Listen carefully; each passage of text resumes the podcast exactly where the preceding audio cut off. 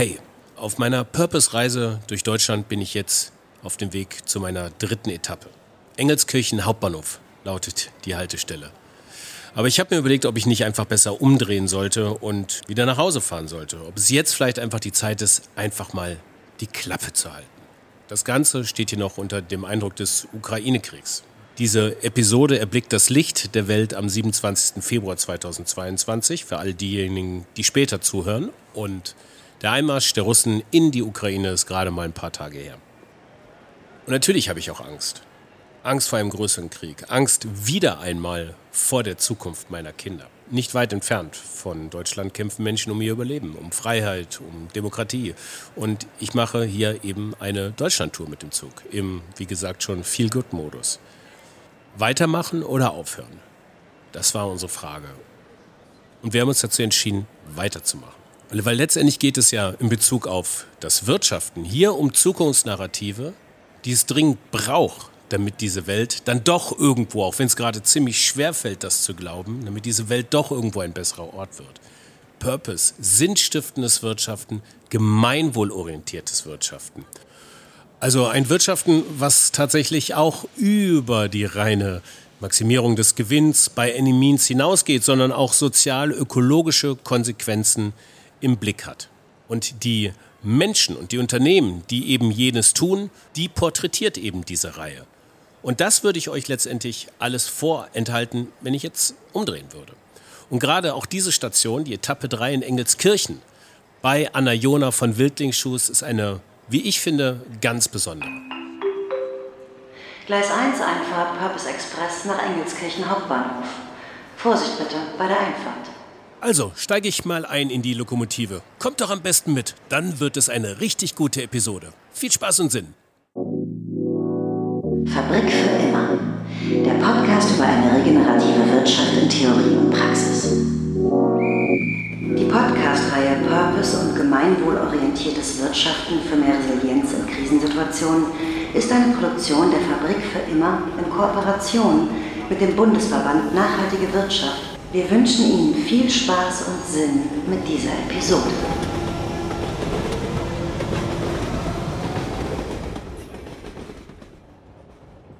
So, nach dieser längeren Vorrede nun eine kürzere Vorstellung. Anna Jona, Mitgründerin und Geschäftsführerin von Wildlingsschuhs, ist zu Gast in dieser Episode. Beziehungsweise muss ich eher sagen, ich bin ja zu Gast bei ihr in Engelskirchen, im Bergischen Land, nicht weit entfernt von Köln. Nachdem mich Katharina Reuter vom Bundesverband Nachhaltige Wirtschaft angerufen hat und mich auf eben jene Tour geschickt hat, bin ich zuerst in Köln geblieben und zu Fabian Kienbaum gefahren und habe mir erstmal den Purpose erklären lassen. Jetzt, gar nicht so weit weg von Köln, bin ich im Bergischen Land, bei Wildlingsschuhe. Die Minimalschuhe, die Wildling herstellt, sollten quasi schon mit Erfindung im Jahr 2015 so entwickelt werden, dass sie den natürlichen Bewegungsapparat ihrer Trägerin oder ja, ihres Trägers unterstützen und dieser sich so bestenfalls von Fehlstellungen regenerieren kann. Regeneration, das wird großgeschrieben bei Wildling, denn sie wollen dieses Prinzip dieser Erholungsfähigkeit auf alle Teile der Wertschöpfungskette übertragen. Und wie das funktionieren kann und mit welchen Krisen Sie sich bei Wildling damit dann auch auseinandersetzen, das sind zwei Aspekte, die jetzt gleich zur Sprache kommen.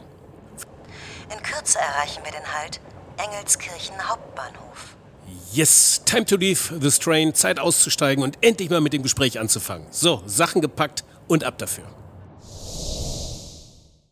Der chinesische Fast-Fashion-Konzern Shein bringt täglich angeblich 500 neue Kleidungsstücke ins Sortiment. Ein Hoodie für 8 Euro, ein Kleid für 2 Euro, sponsort Unmengen an Influencern und hat die meistbesuchte Fashion-Webseite der Welt. Sie kümmern sich um Mode für die Massen zu günstigen Preisen. Sie tun etwas für das Gemeinwohl. Anna, wie viele Schuhe habt ihr im Sortiment? Oh Gott, ähm, wie viele Schuhe haben wir im Sortiment? Also sind deutlich weniger als Shein wahrscheinlich auf einer Seite hat. Ähm, zwölf verschiedene Modelle vielleicht äh, so pro Saison. Also tut ihr fast weniger fürs Gemeinwohl als Shein? Dieser Frage werden wir gleich auf den Grund gehen. Wir starten aber mal mit einer Schnellfragerunde zum Warmwerden. Fünf Fragen mit der Bitte um eine kurze Antwort, idealerweise in einem Satz. Ich werde mich bemühen. Anna, was ist mit Gemeinwohl gemeint wohl? Ähm, ich würde Gemeinwohl als eine ähm, Änderung der Perspektive beschreiben, statt äh, zentristisch sozusagen aufs Unternehmen und auf das eigene Wohl zu schauen, eben darüber hinaus sich das Wohl der anderen anzuschauen, die man mit der Tätigkeit beeinflusst. Zweitens, was war eure letzte Krise? Unsere letzte Krise dauert gerade noch an. Ähm, es geht um eine Definition der besseren Zusammenarbeit bei Wildling. Drittens, was bedeutet Resilienz für dich? Resilienz ist die Widerstandsfähigkeit, ähm, gerne über einen längeren Zeitraum eben mit unterschiedlichen Situationen, Wandel, Krisen, ähm, Änderungen zurechtzukommen. Viertens, vervollständige bitte den Satz. Regenerativ wirtschaften bedeutet? vervollständige den Satz, oh Gott. Bedeutet, ähm, mehr zurückzugeben, als man nimmt, um es mal ganz kurz zu machen. Und fünftens, euer Purpose in einem Satz. Wir sind Teil der Regeneration. So, danke schön. Also bravourös gemeistert, würde ich sagen, irgendwie. Das habe ich dir vorab nicht geschickt, diese Fragen, dich kalt auflaufen lassen. Also Respekt dafür. Ich hoffe, die Kommata und Wurmsätze sind äh, genauso angekommen als Einsatz. Zum Purpose. Muss man sich eigentlich einen Purpose erarbeiten oder ist der einfach da? Ähm, ich denke, es gilt beides. Also ich glaube, es gibt so eine ähm, grundsätzliche Haltung, äh, wenn man das Unternehmen gründet und, und etwas, was wirklich aus dem Herzen, aus dem Bauch gesteuert ist. Ähm, aber was genau und wohin sich das kanalisiert, das ist schon auch Arbeit. Okay. Und der Purpose als solcher ist ja eigentlich wirklich ein relativ schwieriges Wort, finde ich. Ne? Also es ist eins dieser Buzzwörter, wo man jetzt schnell wegrennt, wenn man es hört. Also geht es mir zumindest. Wo man in Köln auch schnell Purpose hört, ne? Purpose. ja, auf jeden Fall Purpose. Da hatten wir übrigens eine Episode zu. Ne? Wie findet man den Purpose mit Wildlingsschuhs in der Fabrik ist in den Shownotes verlinkt. Ähm, was mich aber jetzt im Zuge der Krisen, ähm, also im Zuge, von, im Zuge der Krisenresilienz interessieren würde, wie eigentlich so ein Purpose durch eine Krise navigieren kann, beziehungsweise wird man durch den, verpeilt man durch den Purpose den richtigen Weg sogar? Also ich glaube, ähm, dass ein Purpose immer äh, eigentlich wie so ein Nordstern oder so ähm, einen auf der richtigen Richtung hält. Ähm, und das Nordstern sieht man ja zum Glück auch, wenn man irgendwo äh, vielleicht nicht im dichtesten Wald steht, aber mal eine Lichtung kommt.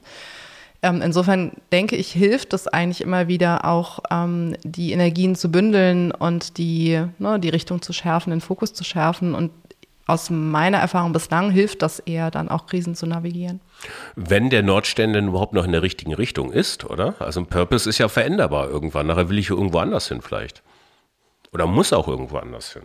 Also ich würde jetzt sagen, dass ein Purpose tatsächlich so ähm, weit gegriffen ist, so weit vorausschaut, ähm, dass die Richtung doch die gleiche bleibt. Also man kann den Purpose unterwegs schärfen, man kann es nochmal nachjustieren, man kann ähm, sicherlich auch mit jedem Jahr Erfahrung nochmal ne, einfach nochmal konkreter werden. Ähm, aber dennoch ist es ja eine ganz große Richtung, die bleibt. Das Thema Krise ist das nächste. Und du hast gerade gesagt, dass ihr eine Krise gerade noch habt, die noch am äh, Andauern ist. Ich weiß gar nicht, ob es dieses Wort offiziell am Andauern ist, auch so ein bisschen rheinisch irgendwie äh, ist. Ne? Ähm, und äh, in, der, in der Medizin zeigt die Krise den Höhepunkt einer problematischen Entwicklung an. So habe ich es zumindest jetzt in der Recherche nochmal nachgelesen.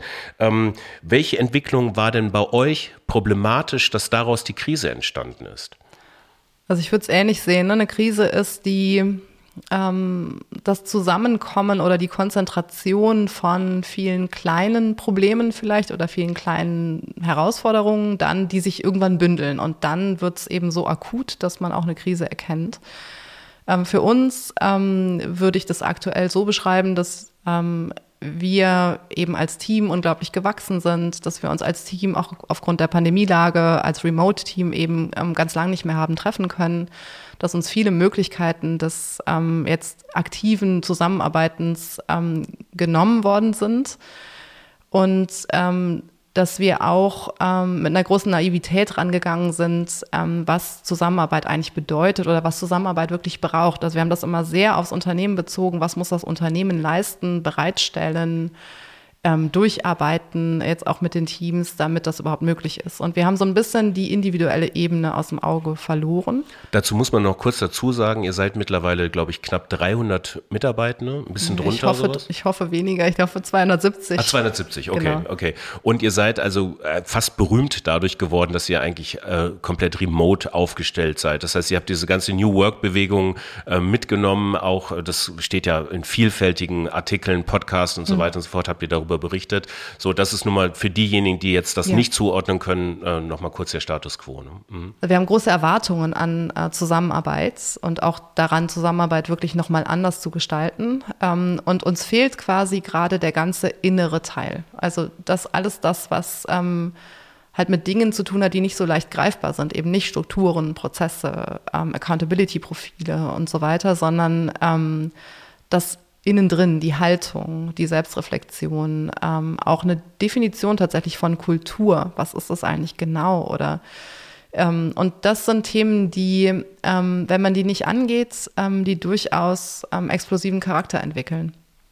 Ähm, gerade, und deswegen kommt das Thema Krise hier auch nochmal von außen und nicht nur von innen, ähm, eben in einer Situation, wo eine enorme Belastung ähm, auf dem Team lastet, also auf einer individuellen Ebene, ähm, aber auch auf, auf einer Zusammenarbeitsebene, also einfach von außen gegeben.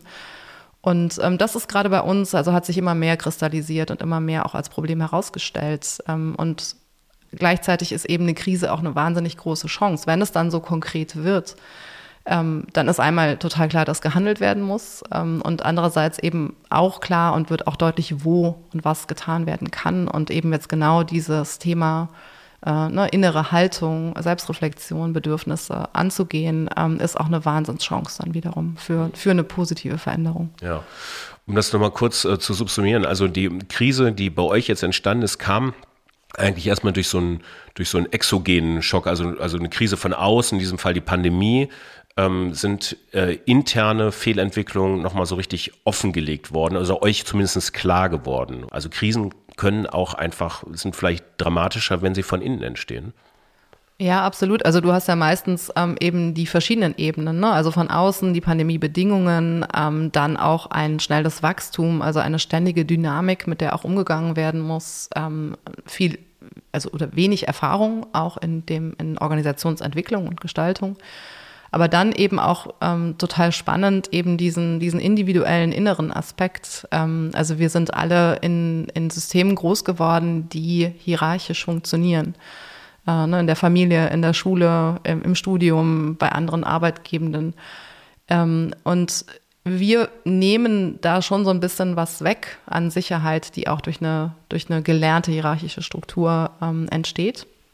Und das muss eben eigentlich gefüllt werden dann vom Individuum, ähm, durch, durch Eigenverantwortung, durch Selbstreflexion, durch ein Kennen der eigenen Bedürfnisse und auch einem Wissen, wie man Probleme löst. Ne? Jetzt einfach auch wirklich für sich, ähm, also wie man selbst wirksam wird, ähm, auch wenn etwas ähm, gerade nicht gut läuft.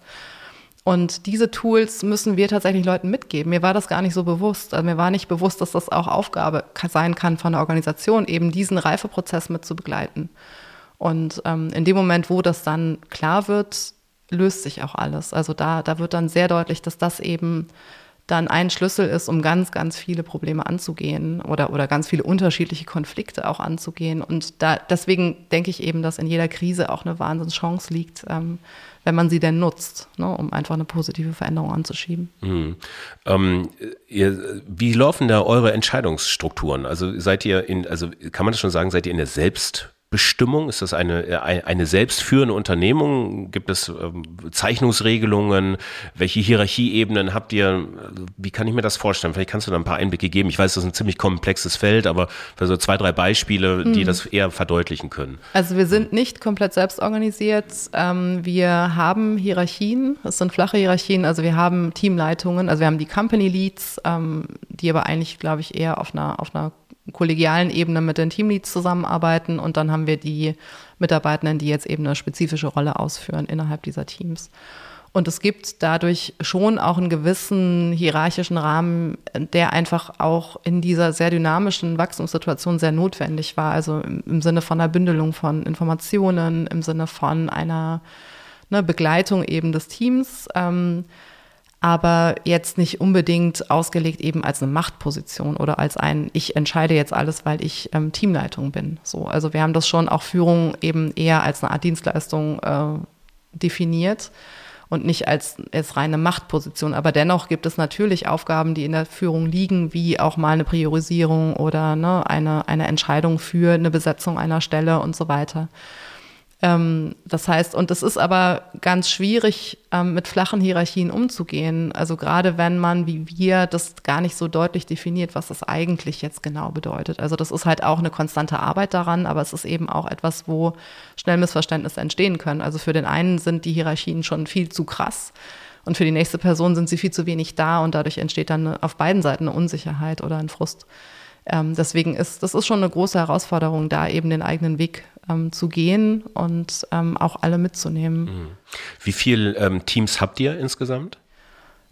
Ich rate jetzt 15 ungefähr. Und äh, jetzt noch eine fiesere Frage, durchschnittliche Teamgröße? Ja, also kann man, also wir ähm, haben vor kurzem auch in, in großen Teams wieder eigene Teambereiche eingeführt, ähm, sodass wir schon sagen, eigentlich sollte ein Team nicht mehr als acht Personen haben, mhm. jetzt mit einer Teamleitung. Warum acht? ist einfach so ein, so ein, so ein, jetzt bei uns auch ein Erfahrungswert, aber auch etwas, was sich in der Theorie auch so ungefähr bestätigt. Also okay. man, man merkt einfach, dass wenn ein Team sehr viel größer wird, dass sich dann sowieso ähm, Gruppen sehr ähm, von alleine einfach bilden, um zum Beispiel Entscheidungen zu treffen, um, um weiter effizient auch arbeiten zu können. Ja. Okay, okay. Ähm, ist das denn unterschiedlich? Also wo, wo, wo entstehen denn die inneren Probleme eher? Bei den Company Leads, bei den Team Leads oder auch bei den Teammitgliedern? Lässt sich das irgendwie nachhalten? Also ähm, ich glaube, dass das was ist, was sich durch die komplette Organisation zieht. Ähm, und dass das in Individuen dann unterschiedlich ist. Das ist, hat aber gar nichts mit der Position zu tun, ja. äh, unbedingt. Und es ist aber so, dass wenn so eine Unsicherheit zum Beispiel oder, oder eine fehlende Reife in der Teamleitung äh, vorhanden ist, dass es natürlich einen ganz anderen Impact haben kann aufs Team. Also teilweise, auch, auch das äh, ne, ist individuell ein bisschen unterschiedlich. Aber das ist einfach, also das zieht sich durch. Das ist, das ist, glaube ich, einfach gesellschaftlich auch so. Deswegen, ich habe auch mittlerweile das Gefühl, wenn man, wenn man diese Themen angeht, tut man eigentlich auch, also hat das auch wieder was mit Gemeinwohl zu tun, weil ich glaube, Menschen, die selbstreflektiert agieren können, ähm, Selbstwirksamkeit erfahren, ähm, auch einfach in der Gesellschaft sich anders bewegen. Also ähm, ist das so, dass ein Unternehmen, wie ihr das jetzt äh, versucht, äh, das wieder ausbügelt, was die Schule kaputt gemacht hat? ja, also lass uns nicht über Schulen anfangen zu reden, weil ich es einfach horrend finde, wie wir mit unseren Kindern umgehen in so einer Situation, auch in so einer vulnerablen Situation, wo noch einfach äh, vom Alter her da noch vieles nicht gefestigt ist. Ähm, so würden wir nie im Leben mit Mitarbeitenden umgehen. Das mhm. ist einfach, dieses System ist komplett krank. Also um nach außen hin Gemeinwohl ähm, oder gemeinwohlorientiert zu wirtschaften, ähm, verstehe ich das jetzt in dem Kontext richtig, dass man quasi am besten erstmal innen anfängt. Ja, ob das jetzt ein Erstmal ist, ähm, weiß ich nicht. Ich glaube, das Mitunter. darf genau darf durchaus parallel passieren, aber ja. es ist ein wichtiger Schritt. Ja. ja. Was bedeutet Resilienz in diesem Zusammenhang? Ja, Resilienz ist auch eine spannende Sache, weil ich die natürlich auf ganz unterschiedliche Ebenen anbringen kann. Wenn ich jetzt auf der Mitarbeitenden-Ebene bleibe, ähm, dann bedeutet Resilienz für mich, also Resilienz jetzt am Arbeitsplatz, ähm, durchaus eben auch Sachen wie ich ähm, ne, weiß, wo meine persönlichen Grenzen sind. Ich ähm, habe gelernt, Nein zu sagen. Ich habe gelernt, meine Bedürfnisse zu erkennen und auch so zu agieren, dass ich die Bedürfnisse im Einklang mit den Bedürfnissen der anderen, und das ist auch ein super wichtiger Punkt, ähm, auch schützen kann. Aber das ist eben, also ich glaube, das ist jetzt der, der wichtige Punkt, weil es gibt eben dieses, diese Resilienz auf einer, auf einer individuellen Ebene und die Resilienz jetzt zum Beispiel auf einer Teamebene. Und da entstehen eben auch Bedürfnisse. Also auch damit ein Team resilient agieren kann, bestehen, entstehen wieder Bedürfnisse, auch gegenüber dem Individuum. Ähm, und dann hast du das Ganze nochmal auf einer Organisationsebene. So, also es sind einfach sehr unterschiedliche Aspekte, die sich gegenseitig auch teilweise im Weg stehen. Ne? Also wenn die Organisation sagt, zum Beispiel, wir haben gerade eine Krise und wir müssen eigentlich ähm, gerade sehr effizient und produktiv arbeiten, damit wir diese Krise rein wirtschaftlich meistern können, also ein, eine von außen gegebene Situation, dann kann, sich, kann das durchaus im Widerspruch stehen zu dem Bewusstsein für oder dem, dem Wunsch nach einer möglichst hohen Resilienz auf einer individuellen Ebene weil da dann die Person halt sagen kann, pass mal auf, gerade in dieser Situation, gerade in dieser belastenden externen Situation möchte ich muss ich mich um mich selber kümmern, kann ich nicht so produktiv und effizient arbeiten, wie ich das vielleicht sonst gerne tun würde. Und da entsteht einfach ein Feld, in dem man sehr achtsam, glaube ich, miteinander umgehen muss, aber auch sehr viel sich eben auch selbst reflektiert, ne, um Bedürfnisse von eigenen, von anderen, von der Organisation kümmern muss. Also da entsteht einfach ein, ein Diskussionsraum oder ein, ein Raum, in dem Kompromisse dann entstehen müssen. Helfen Regeln dabei? Also das Aufstellen von Regeln, von also Leitplanken, innerhalb derer man ag agieren kann, Automatismen, die sich dadurch ergeben können?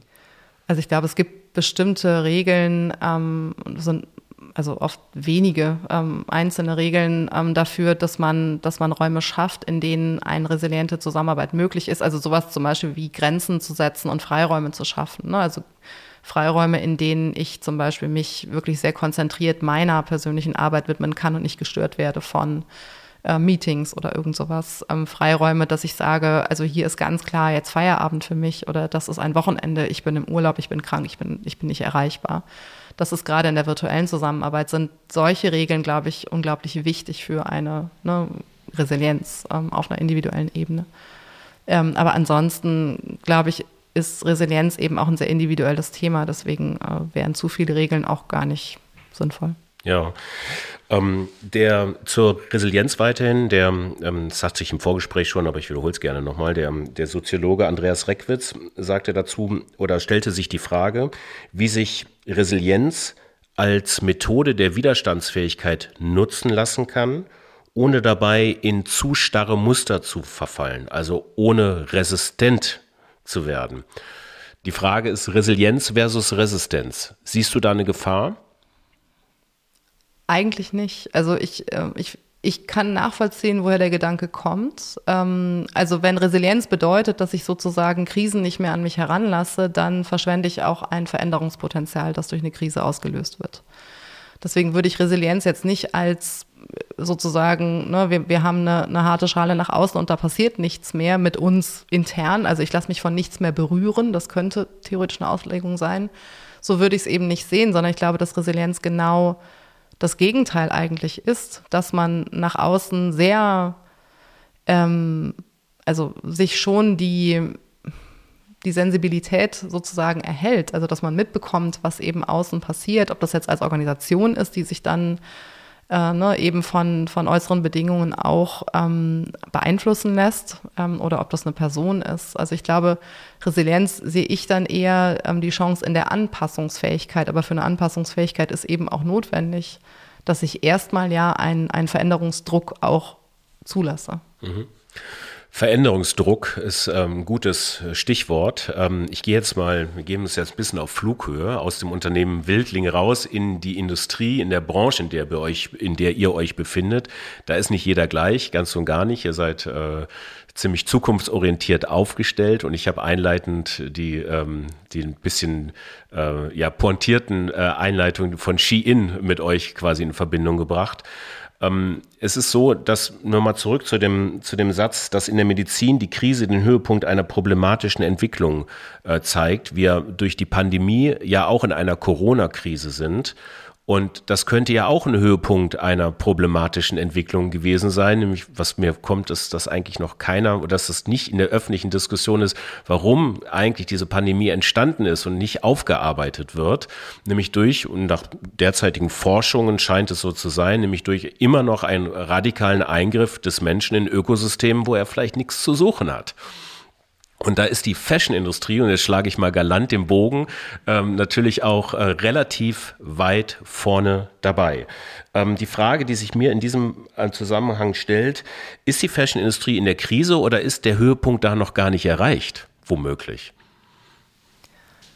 Also ich glaube, dass wir ähm, nicht nur in der Fashion-Industrie, sondern insgesamt wirtschaftlich ähm, auf einen katastrophalen Zustand hinrennen, auch ähm, durch eben unsere ne, Theorie, dass das nur funktioniert, wenn wir immer mehr Wachstum haben und uns quasi komplett ähm, sträuben, auch alternative Szenarien zu entwickeln und alternative Systeme zu, zu designen. Ähm, ich denke, dass es einfach ähm, dass dieser Weg nicht mehr funktioniert. Der ist ja auch im, im Fast-Fashion-Bereich, ähm, genauso wie in anderen Industrien, äh, ist das eine, ein eindirektionaler Weg. Also ich habe eine Lieferkette, das ne, hat irgendwo gehen Ressourcen rein und hinten spuckt es raus und dann ist es einfach auch Ende der Fahnenstange und das Zeug kommt auf den Müll. Ähm, und da sehe ich eben sozusagen in der, also jetzt wenn man jetzt Resilienz als etwas ähm, auch in einem größeren Zeitraum betrachtet, ist da überhaupt keine Resilienz möglich. So, also das heißt, wir rennen da einfach auf den Abgrund zu und, und wollen uns die, die Augenbinden nicht abnehmen. Ähm, und ich denke, dass man gerade aus einem, aus einem Blickpunkt der, der Resilienz oder auch der, der sich dort ne, schon längst manifestierenden Krise ähm, anfangen muss, eben ähm, ganz anders an an Themen wie Wachstum, an Themen wie ähm, Wertschöpfung, äh, an Themen wie Gemeinwohl eben heranzugehen. Also was ist auch die Aufgabe und die Pflicht und die Verantwortung eines Unternehmens in dieser ähm, Konstellation? Und wie kann man eben wie ein gesundes Ökosystem ähm, mehr zurückgeben oder, oder ständig auch Leben kreieren, Wert kreieren für andere, ähm, anstatt zu nehmen so, und zu verbrauchen. Und ähm, wenn also ich glaube einfach, dass es, dass es grundlegend notwendig ist, dass wir da einen anderen Blickpunkt einnehmen und eine andere Verantwortung übernehmen. Ja, das hast du auch eingangs gesagt. Wir, das, der, der letzte Teil dieses Gesprächs, da widmen wir uns tatsächlich dem regenerativen Wirtschaften. Da hast du auch was gesagt, dass wir zahlen da aufs Gemeinwohl ein im Bereich des regenerativen Wirtschaftens. Das fächern wir auch nochmal kurz auf. Mhm. Ähm, ihr stellt Schuhe her. Mhm. Ähm, kurz zum Produkt. Aus wie viel, ähm, aus wie viel Komponenten besteht ein Schuh? Ja, es kommt ein bisschen drauf an, natürlich, ne, welches Modell mhm. und, und wir versuchen schon, ähm, so viel wie möglich zu reduzieren. Also tatsächlich einen Minimalschuh anzubieten, jetzt nicht nur im Sinne der Funktion, sondern auch im Sinne dessen, was dort eigentlich reingehen muss, damit das Ding funktioniert. Ähm, aber es sind schon so 10, 12, 15 Komponenten, je nachdem. Also ein nicht ganz unkomplexes äh, Produkt, würde mhm. ich sagen. Und jede Ressource dieses Schuhs wird es unter Argus-Augen äh, quasi wird äh, entwickelt, äh, also beschafft, wird optimiert. Die, die, Beschaffungsprozesse werden optimiert. Ihr schaut euch sehr genau die Zulieferketten an. Ähm, das hatten wir ja auch schon in früheren Gesprächen. Das, wir kennen uns ja jetzt schon ein bisschen, da, mhm. wissen wir sehr genau Bescheid. Ähm, was hat dich im Laufe dieses Weges, im Laufe dieser Jahre ähm, jetzt eigentlich zum Thema regenerativ gebracht? Mhm. Also genau, ähm, anfangs beschäftigt man sich ähm, oder haben wir uns beschäftigt mit ähm, Themen wie Nachhaltigkeit. Also wie, äh, welche Dinge haben wir zur Auswahl, die möglichst wenig Schaden erzeugen ähm, und ne, wie können wir so produzieren, dass möglichst wenig Schaden erzeugt wird? Wie können wir den Schaden, der entsteht, reduzieren? Und ähm, ich finde, man merkt einfach, dass das nicht genug ist, beziehungsweise, also wenn man sich dann eben mit dem Thema mehr befasst, sieht man auch, wie viele Chancen es gibt, eigentlich positiv ähm, zu agieren, also einen positiven Effekt zu schaffen. Ähm, im sozialen Bereich, im, im Umweltbereich und so weiter. Und ähm, also das ist einfach so ein Perspektivwechsel hin zu, okay, natürlich, wir müssen weiter schauen, dass wir so viel Schaden wie möglich ähm, reduzieren, aber wo können wir denn eigentlich auch einen Wert schaffen? Ähm, und das ist, finde ich, eine ganz spannende ähm, Fragestellung, die sich dann ergibt. Ähm, also ein ganz anderes Herangehen auch an, an, an Wirtschaften oder an jede Aktion, an, an, eine, an ein, ein Wertschöpfungssystem. Und dadurch ergeben sich wahnsinnig viele Chancen. Kannst du mir da ein Beispiel zu nennen? Bei dem Thema Wolle. Ne? Also Wolle ist eine der Ressourcen, eine der natürlichen Ressourcen, die ihr in euren Schuhen verarbeitet, in einem nicht unerheblichen Maße. Und ihr macht euch sehr viele Gedanken, woher diese Wolle kommt. Wie gehst du das an? Oder wie geht ihr das an? Hm. Also ähm, genau, die, die Naturstoffe, ähm, die in die Schuhe ähm, verarbeitet werden, also wenn man dort eben zurückgeht bis auf den Anbau zum Beispiel, findet man dort ähm, ein, eine wahnsinnige Chance für einen positiven ähm, Effekt. Also ich kann ähm, Naturstoffe ähm, traditionell in Monokulturen oder jetzt eben in Massentierhaltung oder so etwas ähm, erzeugen mit einem sehr großen negativen Impact. Ähm, also das gilt sowohl für die, für die Landwirtschaft, jetzt für, für ne, Monokulturen von, von Faserpflanzen und so weiter, ähm, als auch für jetzt Tierhaltung. Ähm, aber ich kann eben auch hingehen und sagen, okay, was passiert denn, wenn ich anfange, in komplexeren Systemen zu denken. Also wenn ich zum Beispiel Dinge nicht anbaue als Monokultur, sondern eben als Teil von einer, einer diversen ähm, ne, Artenvielfalt, die dort angepflanzt wird ähm, die auf chemischen Dünger verzichtet, die auf Pestizide verzichtet und so weiter. Dann kann ich nämlich hingehen und sagen, ich habe einen, ne, einen Bodenaufbau, in dem, wo mehr Kohlenstoff gespeichert wird. Oder eben, wie kann ich Schafe ähm, so halten, dass sie einen positiven Einfluss haben auf die Natur, also zum Beispiel, indem sie gehalten werden, um ähm, Biosphären zu beweiden. So dann habe ich dort ähm, ne, jetzt sowohl ein Einkommen geschaffen in einer ländlichen Gegend, also für den Schäfer, ähm, indem man auch, also das hat sehr viel auch mit, mit einer fairen Bezahlung zu tun. Also was zahle ich denn dann für diese Faser, die ich ähm, beschaffe? Ähm, also auch von, der, von der Umverteilung von, von Geld entlang der Lieferkette. Ähm, und auf der anderen Seite eben, was gibt es einen positiven Impact, wenn jetzt statt, dass das mechanisch ähm, beweidet wird sozusagen, also gestutzt wird, ähm, das Grün, äh, wenn dort ein, eine Schafherde durchzieht. So und das, dann sieht man eben, ne, dass es einen positiven Einfluss hat auf ähm, auf den Boden, auf die Artenvielfalt, auf die Insekten zum Beispiel, ähm, Population, die die sich dort befindet und so weiter, ähm, auf den den Wasserhaushalt zum Teil im Boden. Also es gibt dort sehr viele Einflüsse eben und je natürlicher diese Systeme werden, ähm, je, je, vielfältiger, je komplexer, ähm, desto besser. Und dann kann ich eben sagen, also man würde im Prinzip hingehen und sagen, was hat denn ein Ökosystem jetzt in der Gegend ähm, für einen positiven Impact? Was passiert dort eigentlich? Wie viel Regenwasser wird recycelt sozusagen wieder bereitgestellt? Wie viel Kohlenstoff wird gespeichert? Ähm, wo kommt die Energie her und so weiter? Und das dann als Prinzip zu übertragen auf ähm, jeden Teil der Wertschöpfungskette, das ist unser Ziel. So. Also zu sagen, mhm. ne, wenn wir ja. eine Fabrik haben, ähm, nicht nur zu sagen, okay, wir wollen jetzt möglichst viel Wasser einsparen oder möglichst viel regenerative ähm, Energie nutzen, ähm, erneuerbare Energien nutzen oder möglichst wenig Chemikalien einsetzen, das ist auch super wichtig, sondern auch zu sagen, können wir zum Beispiel das Dach begrünen und dadurch mehr Artenvielfalt schaffen. Also wie viel Artenvielfalt wird denn geschaffen nebenan? Ähm, können wir Regenwasser recyceln, können wir ne, ähm, Kohlenstoff speichern, auf welche Art und Weise. Also einfach ähm, sich da die Natur zum Vorbild zu nehmen und das dann umzulegen. Das ist eine komplexe, ähm, große Aufgabe, aber eben auch eine wahnsinnig spannende Aufgabe. Mhm. Ähm, ja, toll. Das war, fand ich, ein richtig gutes Beispiel zum Thema, wie man regenerativ wirtschaften mit seinen eigenen Ressourcen umgeht und die Zusammenhänge erkennt und Ökosysteme, äh, die Zusammenhänge von Ökosystemen erkennt. Ne? Das ist eigentlich auch wirklich so eine Erklärbär-Aufgabe, mit der man eigentlich gar nicht aufhören kann. Ne? Wie willst du das denn den geneigten Ski-In-Kundinnen erzählen, wenn sie dann für zwei Euro ein hübsch designtes Kleid schießen ja. online? Hast du da eine Antwort drauf? Also ich glaube, dass man nur über eine große eigene Transparenz, ähm, sich zu vernetzen, möglichst ne, viele Menschen irgendwie mitzunehmen und auch mal Zusammenhänge zu erklären. Also ich glaube, man muss dort einfach ähm, erklären, was dahinter steht. So, wenn ich, wenn ich verstehe, was dahinter steht, dann weiß ich, dass das nicht mit guten Dingen zugehen kann, wenn irgendwas zwei Euro kostet. Mhm. Ähm, aber ob das hinterher letztendlich ein Verhalten ändern kann, weiß ich nicht. Ohne Kunden keine Produkte ähm, und ohne Kunden kein Wirtschaften. Am Ende des Tages muss man Profit machen, um zu überleben. Ähm, zumindest so viel Profit, dass man überleben kann. Also ist das ja auch das Gemeinwohlorientierte, das auch noch zu schaffen und auch sich zukunftsfähig aufzustellen, dass man weiterhin auch Kundinnen ähm, bekommt, die es ermöglichen, diese Art des Wirtschaftens loszulegen. Das ist ja auch eine gewaltige Herausforderung. Also ein ähm, gemeinwohlorientiertes Unternehmen oder ein Purpose-Unternehmen ähm, bedeutet natürlich nicht, dass man sagt, ich möchte nicht oder ich, ich wende mich ab davon, irgendwie wirtschaftlich ähm, erfolgreich zu sein oder so.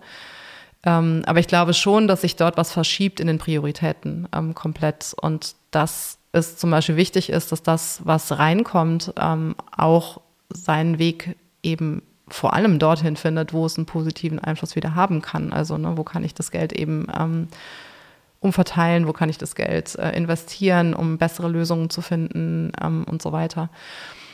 Ähm, und ich finde, damit widerspricht sich das gar nicht. Ähm, und auf der anderen Seite, ähm, ja, ist eine gesunde Balance ja auch eine spannende, eine spannende Frage. Was ist eine gesunde Balance? So, wie viel braucht es denn tatsächlich? Ähm, einmal, damit man diesem Purpose nachkommen kann. Also das ist für uns tatsächlich die, die Prämisse ist einfach, wir möchten das nicht einfach so machen, sondern wir, wir möchten schon auch sehen, dass Wildling dem Purpose nachkommen kann. Und dafür braucht es natürlich auch Geld. Ja.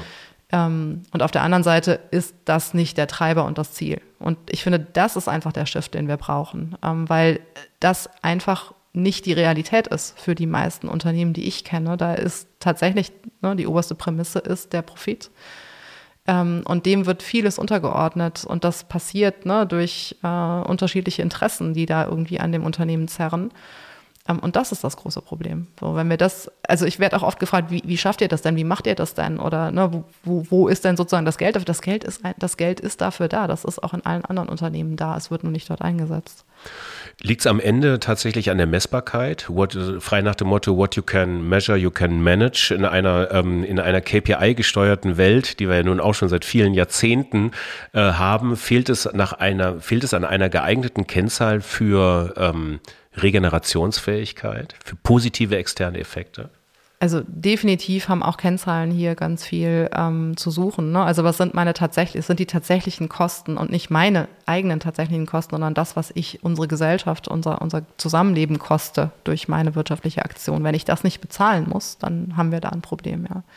Und genauso ne, könnte man es eben sagen für die, den positiven Impact. Also wenn, wenn der nicht belohnt wird, sozusagen, ähm, oder man könnte durch ein, ein Belohnen dessen natürlich auch mehr Aufmerksamkeit darauf ziehen, wobei ich das halt eigentlich schade finde. Also ich finde es eigentlich schade, wenn, wenn so etwas die Voraussetzung dafür ist, dass man das Verhalten dem anpasst. Also dass man extrinsisch motiviert werden muss ähm, durch Kosten, die mir in Rechnung gestellt werden oder durch einen Benefit, den ich dann auch bekomme, ähm, um mein Verhalten zu ändern. Ich finde, es sollte eigentlich auch, und da sind wir wieder beim Inner Work, das hat was mit Selbstreflexion zu tun und eine Haltung. Und ähm, vielleicht, wenn wir daran arbeiten, vielleicht kommen wir sogar weiter. Ja. Okay, das, was reinkommt, muss seinen Weg nach draußen wieder finden und für ähm, positive externe Effekte sorgen. So ungefähr habe ich es verstanden. Ist das, das, ist, ist das die Definition von regenerativen Wirtschaften? Ähm, das ist eine spannende Zusammenfassung. Also äh, ich muss gerade überlegen. Ich versuche es ja nur einfach zu halten. Ähm, also ne, im, im, in einem Kreislauf zu funktionieren, ähm, mehr zurückzugeben sozusagen, als man nimmt, ist vielleicht auch eine vereinfachte Darstellung, aber ich glaube, die kommt dem schon sehr nah. Ja? Also einfach ähm, langfristig dauerhaft äh, als Kreislauf zu funktionieren wie ein Ökosystem, das ist für mich regeneratives Wirtschaften. Okay, schöne Zusammenfassung, rhetorisch deutlich besser ausgedrückt, als ich es jetzt gemacht habe. Danke dir, Anna. Danke, eure, ähm, eure inneren Probleme fast kennengelernt zu haben. Ähm, und ähm, euch viel Glück. Wir sind durch das Thema äh, Resilienz, wir sind das Thema Krise, wir sind durch das Thema Purpose, das Thema Gemeinwohl und Regenerationsfähigkeit. Das alles in einer halben Stunde. Was will man mehr? Viel Spaß und Sinn. Danke. Danke dir, Frank. Boah, ja, raus aus der Wildling-Zentrale stehe ich jetzt hier in Engelskirchen am Bahnhof und warte auf meinen Anschlusszug nach Tettnang zu Antje von Dewitz von VD. Und es ist irgendwie ganz schön kalt hier noch im Februar, muss ich wirklich sagen. Aber gut, jetzt habe ich kurz Zeit zu rekapitulieren. Der Purpose, wir sind Teil der Regeneration, sagt Anna. Und das war wirklich ein tolles Beispiel, wie regeneratives Wirtschaften funktionieren kann. Ihr erinnert euch an die Wertschöpfungskette der Wolle als Naturstoff im Verbund mit den Schafen, die wiederum helfen, Ökosysteme auf Wiesen und Wäldern besser zu bewirtschaften und sich zu fragen, was hat ein Ökosystem vor Ort für einen positiven Impact. Und das zu übertragen auf jeden Teil der Wertschöpfungskette, das ist regeneratives Wirtschaften. Ja, und bevor ich mich gleich in den Zug setze, auch nochmal das Rezitat von Anna zum Gemeinwohl. Für sie bedeutet Gemeinwohl eine Änderung der Perspektive. Statt zentralistisch auf das eigene Wohl zu achten, darüber hinaus auf das Wohl der anderen zu schauen, die man mit der eigenen Tätigkeit beeinflusst. Relevanter könnte es kaum gehen in Zeiten wie diesen, siehe Ukraine-Krieg euch viel Spaß und Sinn in euren Tagen und viel Spaß und Sinn weiterhin mit der Fabrik und der Sonderreihe Purpose und Gemeinwohlorientiertes Wirtschaften. Wir machen weiter. Ich setze mich in den Zug und wir hören uns dann nächsten Sonntag wieder. Dann bin ich bei Antje von Dewitz in Tettnang bei VD. Ciao. Gleis 1 Einfahrt Purpose Express nach Tettnang Hauptbahnhof. Vorsicht bitte bei der Einfahrt. Dieses Projekt wurde gefördert durch das Umweltbundesamt und das Bundesministerium für Umwelt, Naturschutz, nukleare Sicherheit und Verbraucherschutz. Die Mittelbereitstellung erfolgt auf Beschluss des Deutschen Bundestages. Die Verantwortung für den Inhalt dieser Veröffentlichung liegt bei den Autorinnen und Autoren.